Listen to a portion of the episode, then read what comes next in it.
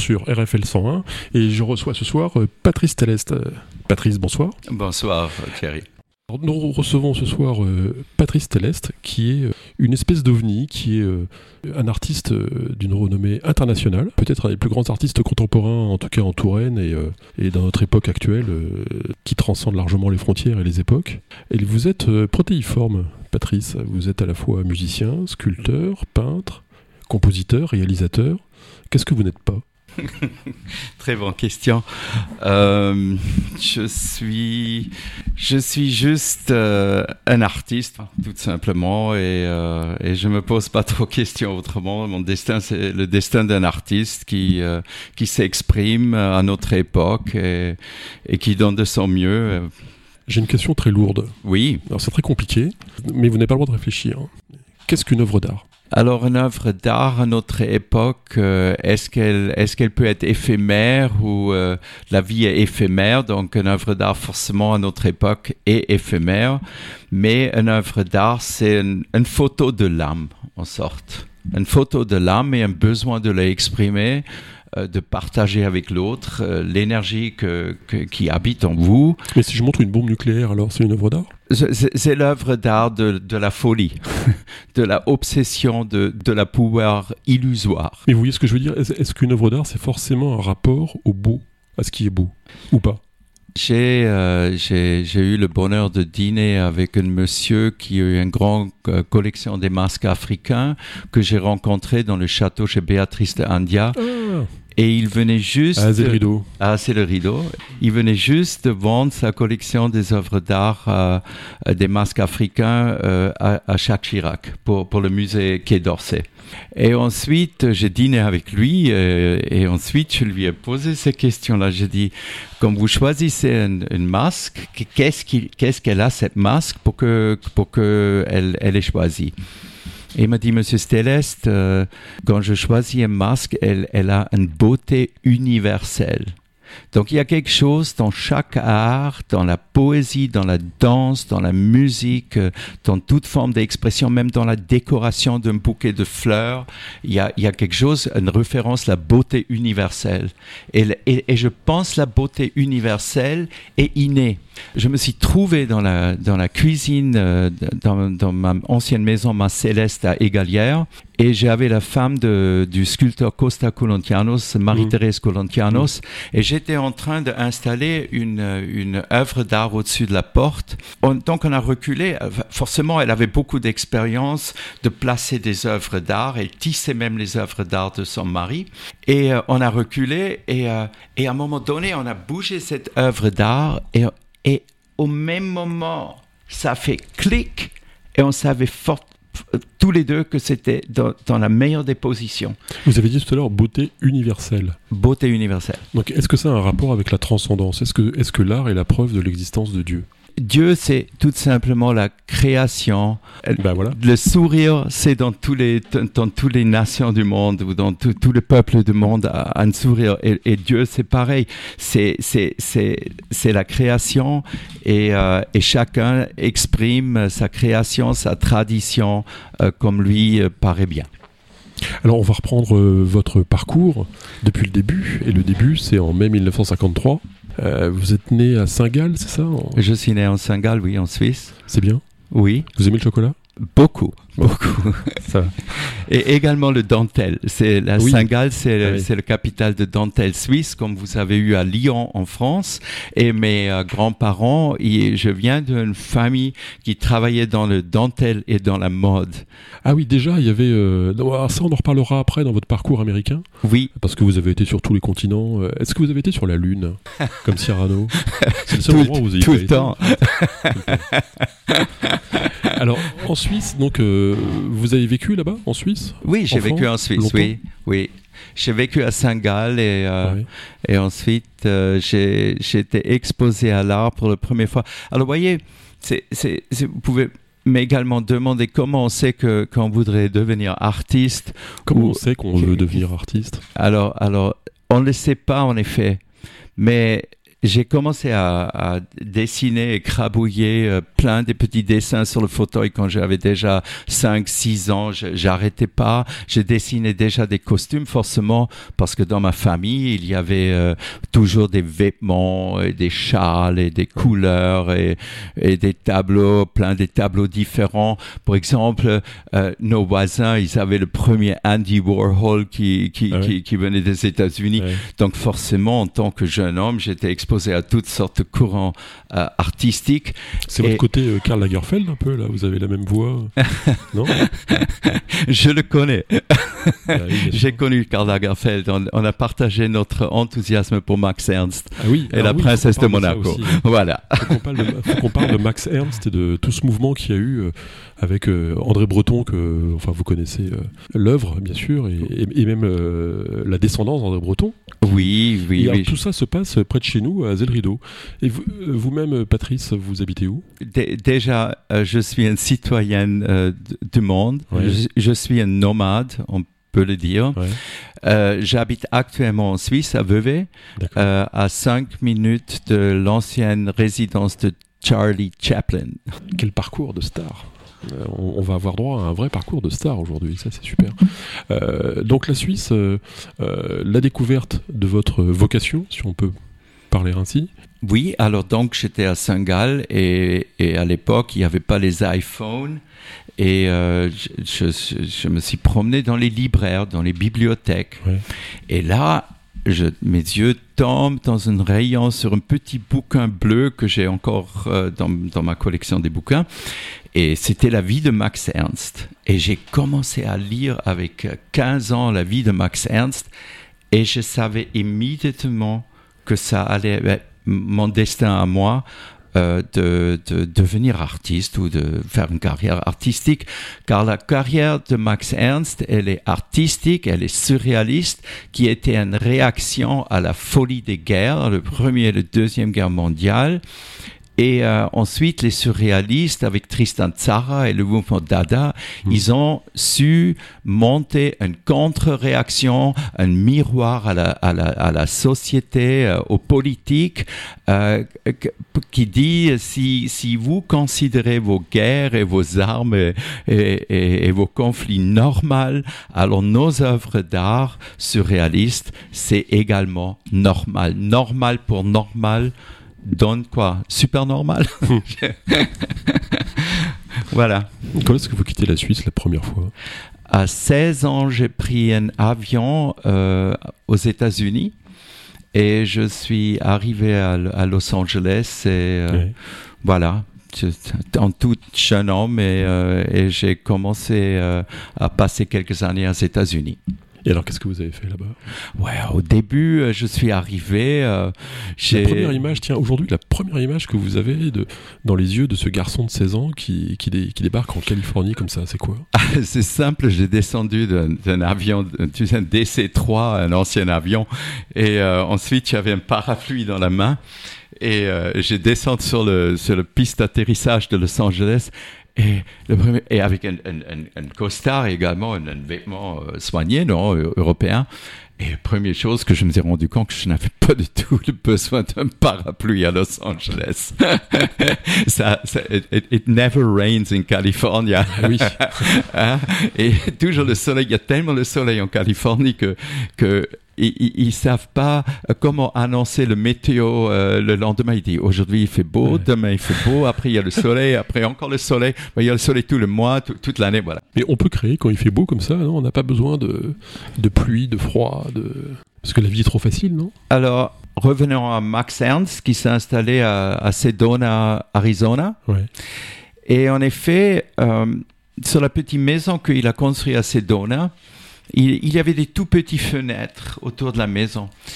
Euh, J'avais rencontré un, homme qui, qui, avait, qui, avait, connu Max Ernst. Euh, à l'époque, il était avec Dora Tanning, non, Dorothea Tanning, euh, la femme mariée avec Dorothea mhm. Tanning. Et donc, ils ont forcément construit des ateliers dans la maison. Et les fenêtres étaient petites et la raison, il disait, c'est que si vous voyez trop en extérieur, vous pouvez pas voir assez en intérieur. Donc, euh, pour, pour être plus présent dans la création ou dans, dans, dans, dans son Mm. esprit, il avait le besoin de ne pas voir trop dehors. Moi, c'est le c'est l'opposé. Ça, ne- le fenêtre ne peut pas être assez grand. Alors, qu'est-ce que vous avez fait en arrivant à 16 ans en Californie là-bas Alors, à 16 ans, j'ai appris anglais. Ouais.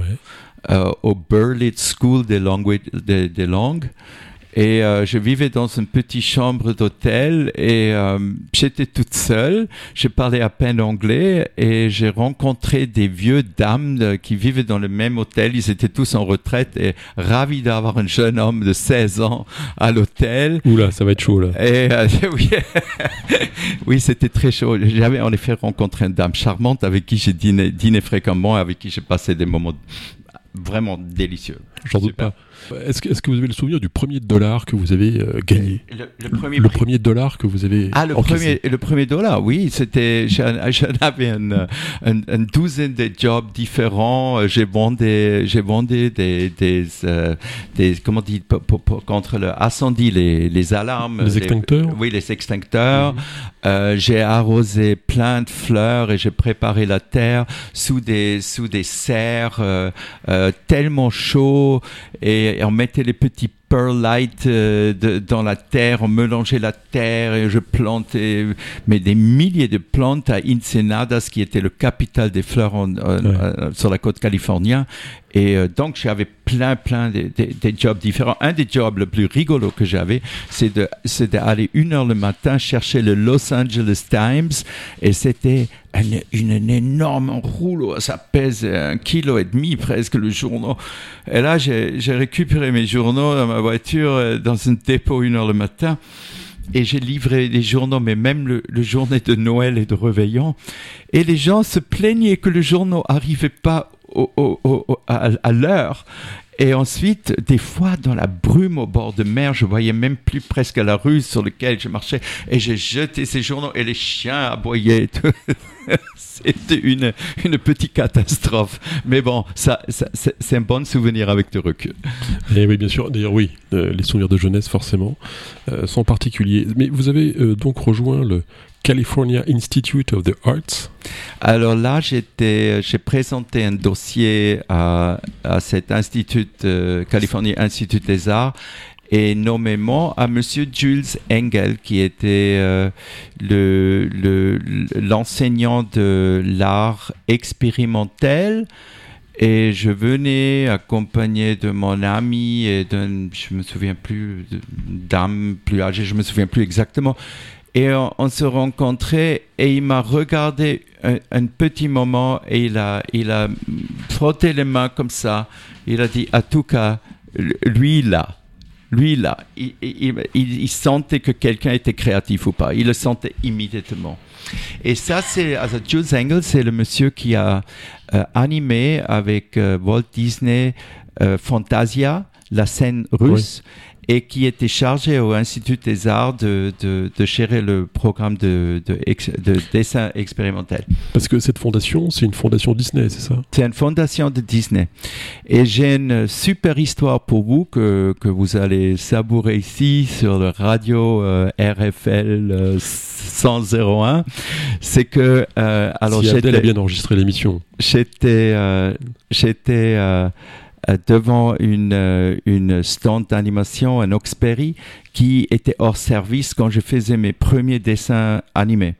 Et Jules Engel il m'a dit oh on monte à haut euh, dans une pièce. Euh, il y a un autre euh, euh, stand d'animation de substitution et, euh, et on était devant et on a fait on a fait mes dessins animaux, euh, animés, les, les 24 dessins par, euh, par seconde. Et euh, ensuite, euh, quand j'étais tout terminé, il m'a regardé, il m'a dit, alors Céleste, euh, tu as fait tes premiers dessins animés sur le stand de Walt Disney même, sur lequel il a fait Mickey Mouse et Donald Duck dans sa garage à Kentucky en 1942. Et dans, dans votre vie, vous n'avez que des voisins prestigieux, quoi, en fait. De Charlie Chaplin à Walt Disney euh, pour l'époque ancienne, Andy Warhol pas loin, euh, sur des œuvres en Suisse, euh, Max Ernst tout, au long, tout au long de votre vie. Parmi tous ces gens-là, il y a, vous, avez quelque part un, un pape, un, père fondateur, euh, quelqu'un qui, qui, pour vous, est la racine même de votre engagement artistique? Moi, je pense que Max Ernst, certainement, y figure. Et ensuite, euh, j'avais eu des contacts avec euh, la femme de Picasso juste dans ses derniers, euh, dans son dernière année de vie avec Dora Maar. C'est quelqu'un qui m'a, qui m'a beaucoup impressionné. Et on avait, on avait des, des choses communes dans la conversation. Et en effet, je me suis rendu compte qu'elle avait fait créer une star woman avec une tête étoile, etc. dans ses créations. Et on a eu des conversations merveilleuses avec Dora Maar. Elle était très, très sensible à, à la fait que j'étais en train de créer justement ce nouveau style d'art, l'art d'énergie renouvelable. Alors, on va y venir, oui. Ouais. Eh ben, venons-y tout de suite, finalement. Comment, comment est-ce que vous avez créé cette nouvelle forme d'art qui, aujourd'hui, en France, euh, a quelque chose de très précurseur?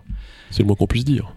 Je pense qu'elle est peut-être pas si précurseur que ça parce que je dis, je pense que j'étais précurseur pour ma génération, mais il y avait déjà des Allemands avant la deuxième guerre qui étaient en Égypte en train d'expérimenter avec l'énergie solaire.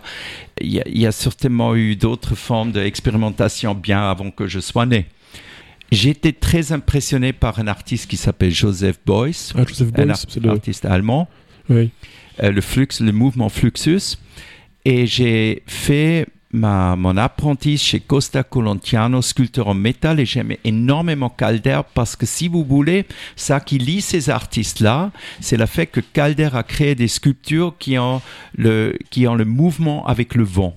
Oui. Le, le, le stable et le mobile.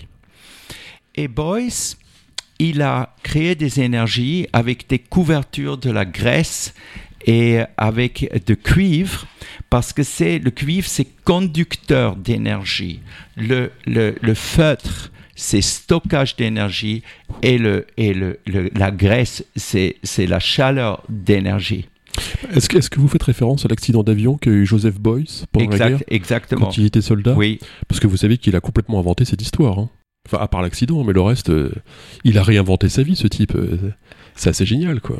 Oui, mais... Et peu importe, à la limite. Oui, euh. oui alors, si, si vous avez deux gens sur une route qui sont un accident et un va inventer une histoire pour expliquer euh, aux flics euh, qu'est-ce qui est arrivé. L'essentiel, c'est quand même l'accident que vous avez devant vos yeux. et avec les œuvres d'art, c'est ça qu'il a installé dans les instituts d'art contemporain, etc. Quoi. Donc l'idée, ça a été de réintroduire des matériaux de la nature oui. dans l'art et pas le contraire, en fait. Bon, je pense que c'est cyclique. c'est complémentaire. Oui. Ok.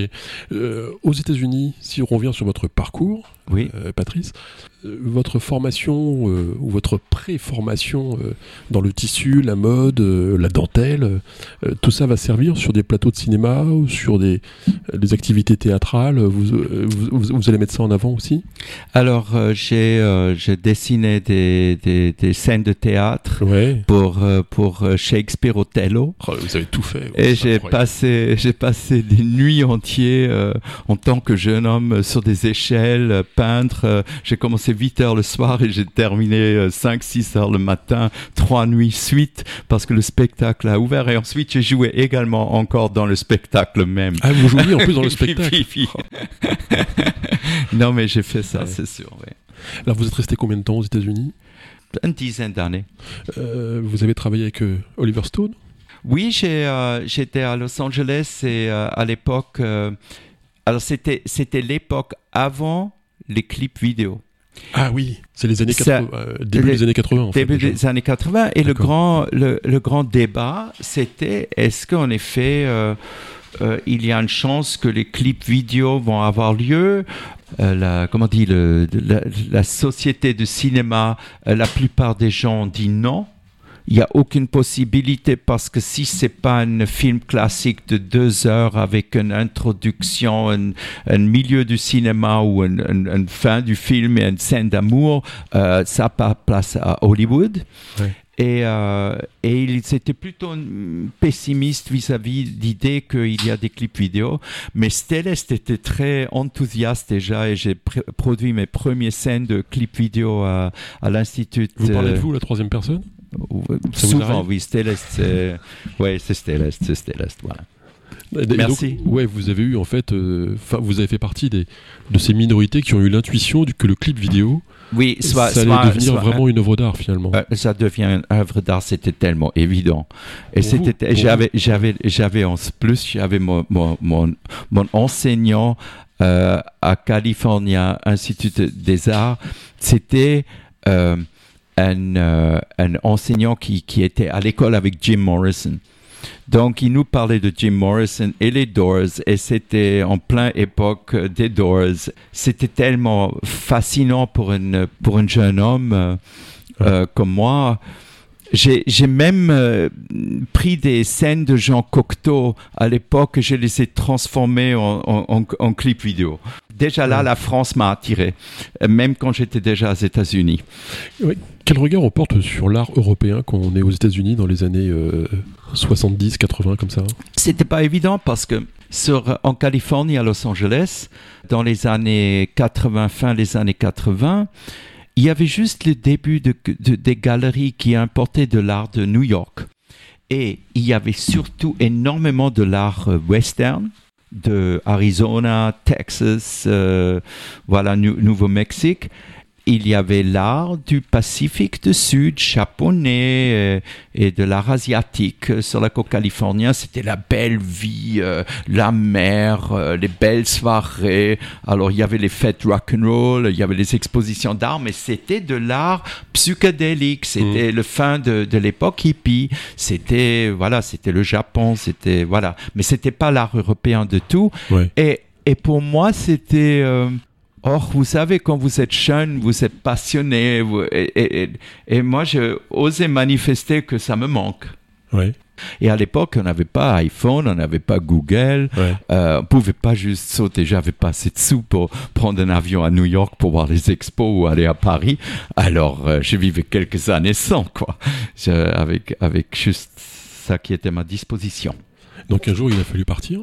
Ça qui est arrivé, c'est que euh, fin des années 80, euh, je vivais à Los Angeles et ensuite, euh, en effet, j'ai tourné toute une, série de, courts-métrages qui étaient malheureusement perdus. Ça reste encore deux ou trois que vous pouvez trouver sur, sur le net.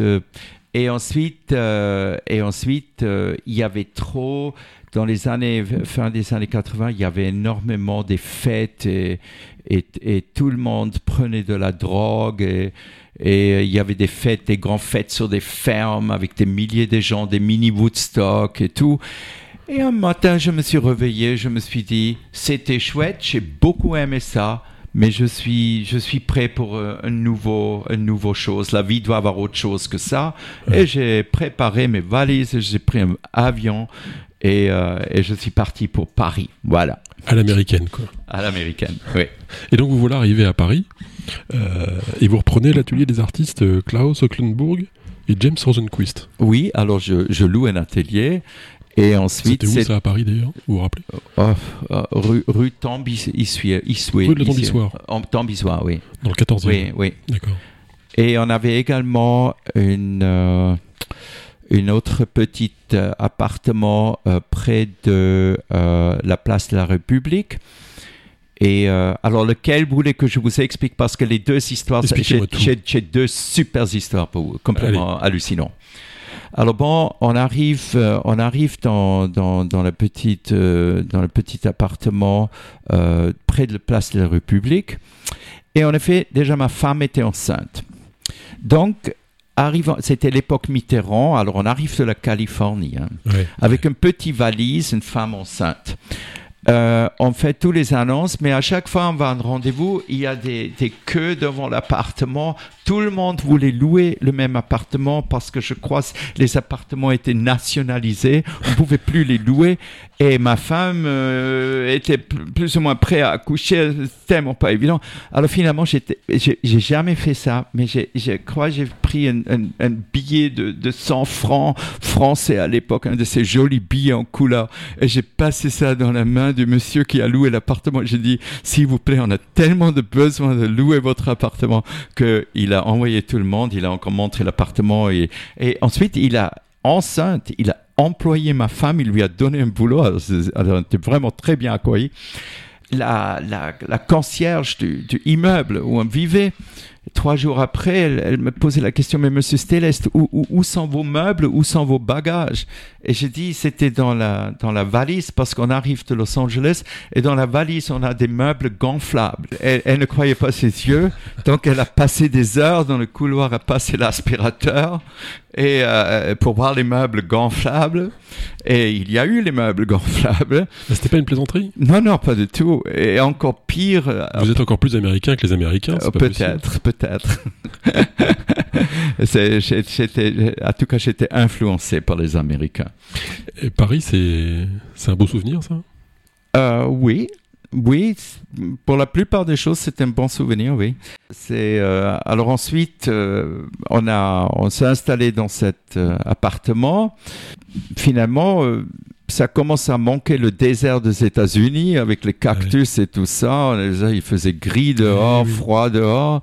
Et on a commencé à rêver du désert et de nos bons souvenirs de nos voyages en Arizona et partout. Est-ce que c'est pas, est-ce que c'est pas la bonne occasion pour créer justement oh, C'était génial. Moi, je vais vous raconter qu'est-ce qui est arrivé.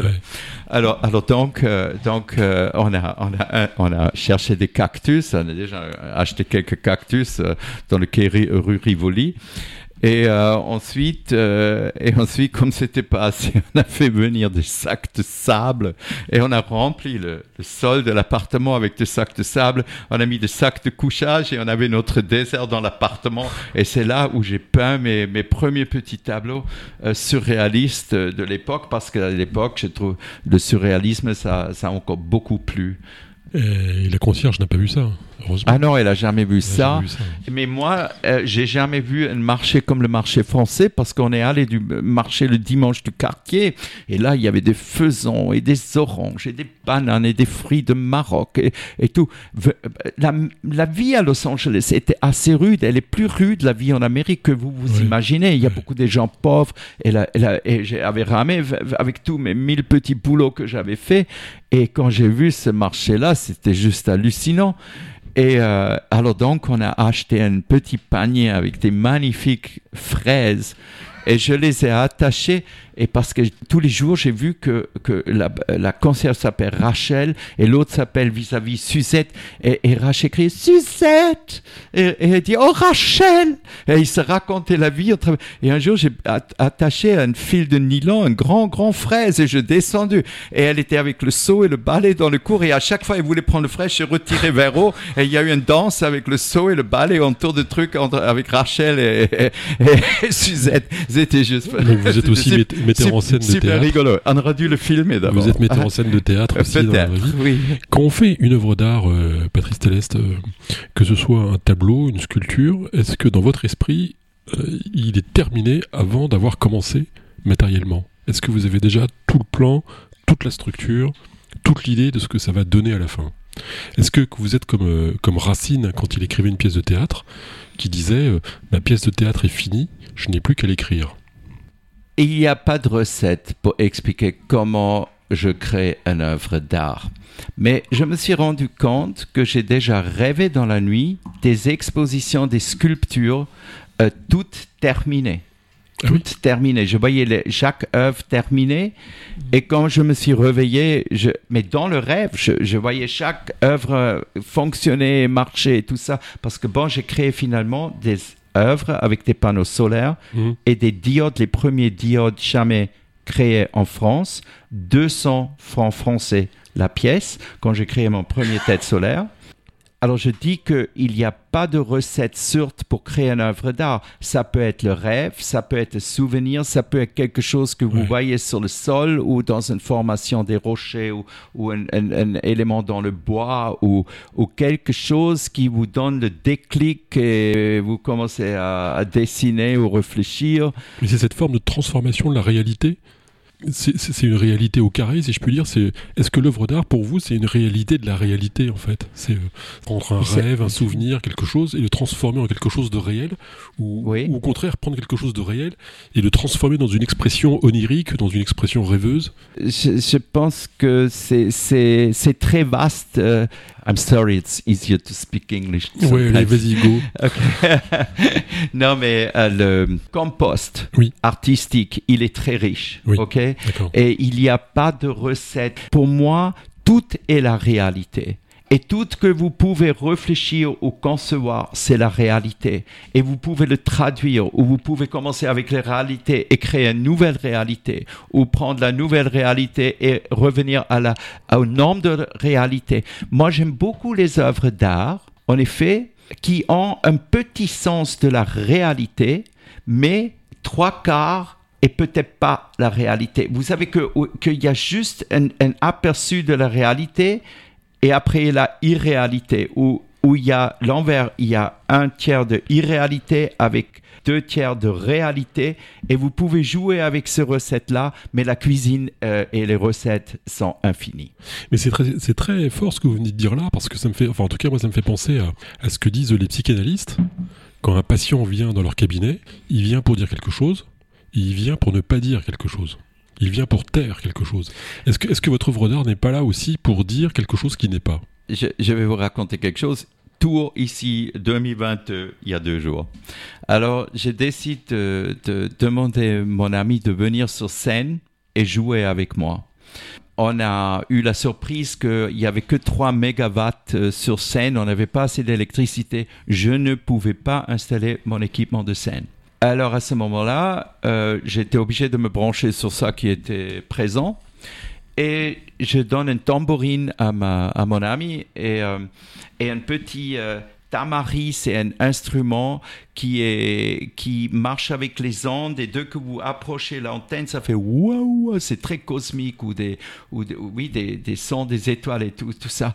Mais elle est très rationnelle, elle est très terre à terre. Elle me dit, mais comment je joue ça? Je dis, tu arrêtes déjà, tu arrêtes ton cerveau. Tu, tu le joues avec ton intuition féminin, avec tes vibrations, avec ton énergie que, que tu es, mais tu arrêtes le cerveau pour, pour, le jouer.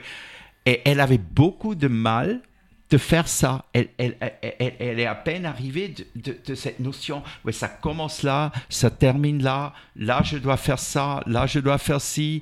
Euh, elle m'a re, redemandé comment, comment arriver à arrêter le cerveau. Ce qui n'a aucun rapport avec ma question. Hein. Si. Pourquoi vous, vous, vous, demandez comment, comment, comment on, fait, on fait une œuvre d'art? Oui, finalement, c'est vrai.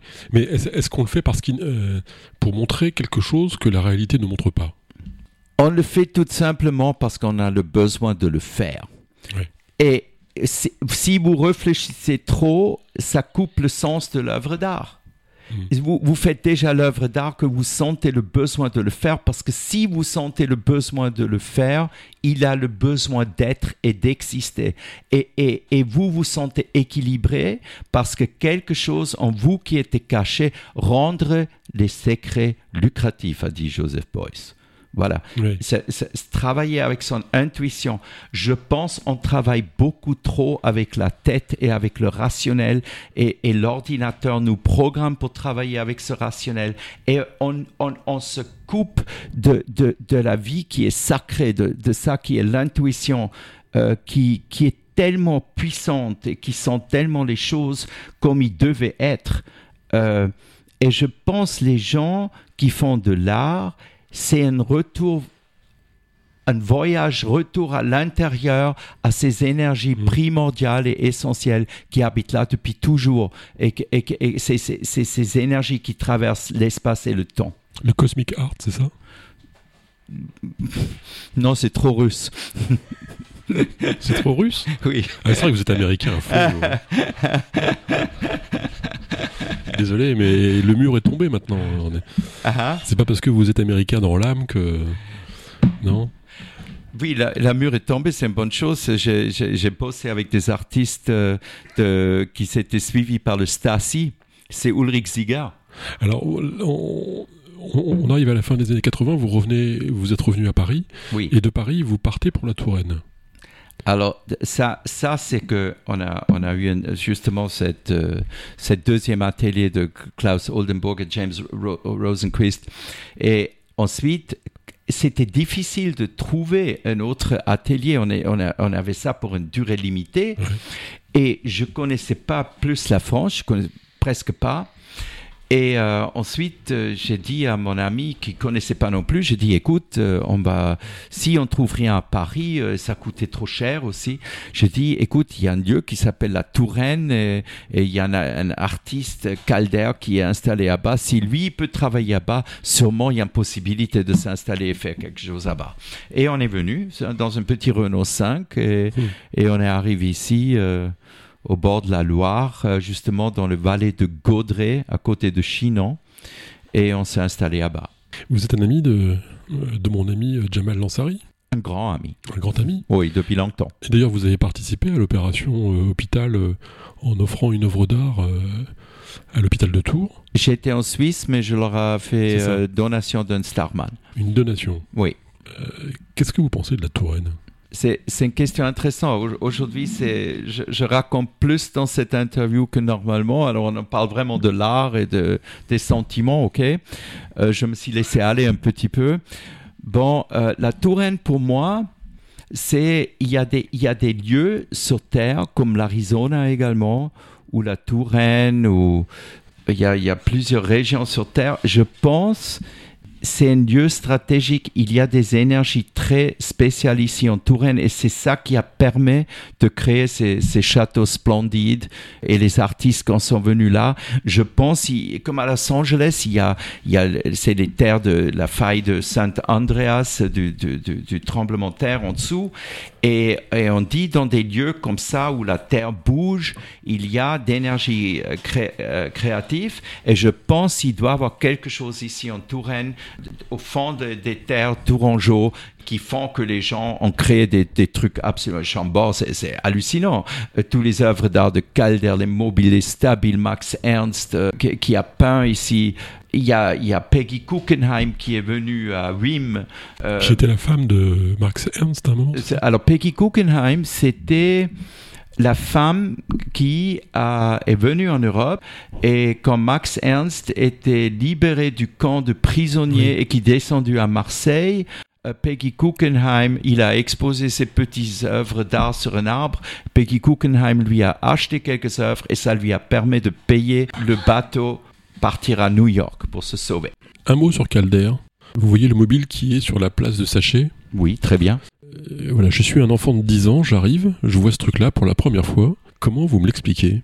Qu'est-ce que vous me décrivez? Pour que je puisse euh, bien saisir euh, la profondeur de l'œuvre de Calder Voilà, c'est un socle avec, euh, avec deux formes de, de, qui sont peints en rouge et en bleu et ça tourne dans le vent, ça- le vent passe en travers et ça bouge et c'est rigolo et c'est bien. Voilà.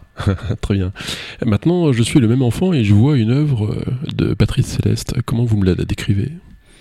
Well, j'ai créé le Starman. Alors le Starman, alors disons comme ça, j'ai créé une, une- une tête solaire qui marchait avec l'énergie solaire et ensuite euh, c'est peut-être un peu sophistiqué pour un enfant de voir cette tête solaire et voir les premiers panneaux euh, photovoltaïques et, les, et, les, et, et- et- et le cuivre et tout ce qui, qui gère cette œuvre. Donc j'ai décidé d'en créer un Starman. Mhm. Il a deux plateaux, des photovoltaïques dans la main. Et ensuite, donc le soleil arrive et au niveau de cœur, il y a des LED. Et selon le pays où c'est, les LED vont fonctionner avec, euh, avec la forme du, du- du pays ou où justement ça tourne, les LED tournent au niveau de cœur et un enfant voit ça et dit mais qu'est-ce qui se passe ici? C'est une Starman et Mm. là il y a des choses qui, des LED qui clignotent et ça clignote toute la nuit et il n'y a pas de branchement par rien électrique, Euh, voilà. Et, et- et tout le monde peut finalement comprendre euh, le- un- une œuvre des arts d'énergie renouvelable. Et c'est mon Starman. C'est l'œuvre, oui là, une œuvre d'art à énergie renouvelable. C'est ça. Alors en plus de ces sculptures, alors vous avez travaillé donc, on l'a déjà dit, dans, dans tous les domaines quasiment artistiques, euh, notamment la musique également. D'ailleurs, votre goût musical, c'est quoi? Si vous partez sur une île déserte avec un disque, euh, ce serait quoi? Euh, Riders in the Storm de Jim Morrison. Jim Morrison, bien ah oui, sûr. j'en j'en ai jamais assez. Vous, vous avez fait le pèlerinage au Père Lachaise sur la tombe de Jim Morrison? Ah Oui, j'ai absolument fait. Et on l'a même fait il y a deux ans euh, on est sorti de Cécile Kretschmar, avec qui j'ai finalement euh, créé les masques Starman, qui travaillent pour l'Opéra de Paris et pour le cinéma. Elle a finalement traduit mes masques euh, Starman parce que le Starman existe en métal, en grande sculpture monumentale métal. Après, au, début dans les dessins, et maintenant on a les masques. Et, et, également, il existe dans les dessins animés de Romain Coudran 3D. Donc finalement, maintenant, on peut faire 3D en, live euh, avec ces masques-là. Et avec ça, on est allé sur la tombe de Jim Morrison. très bien. Voilà, fait nos tribus à Jim Morrison. Et une autre corde à votre arc, si je puis dire, c'est également euh, l'animation. Enfin, en tout cas, est-ce que vous pouvez nous dire deux mots de Stellest euh, Genesis? Well, Stellest Genesis, et j'ai énormément réfléchi.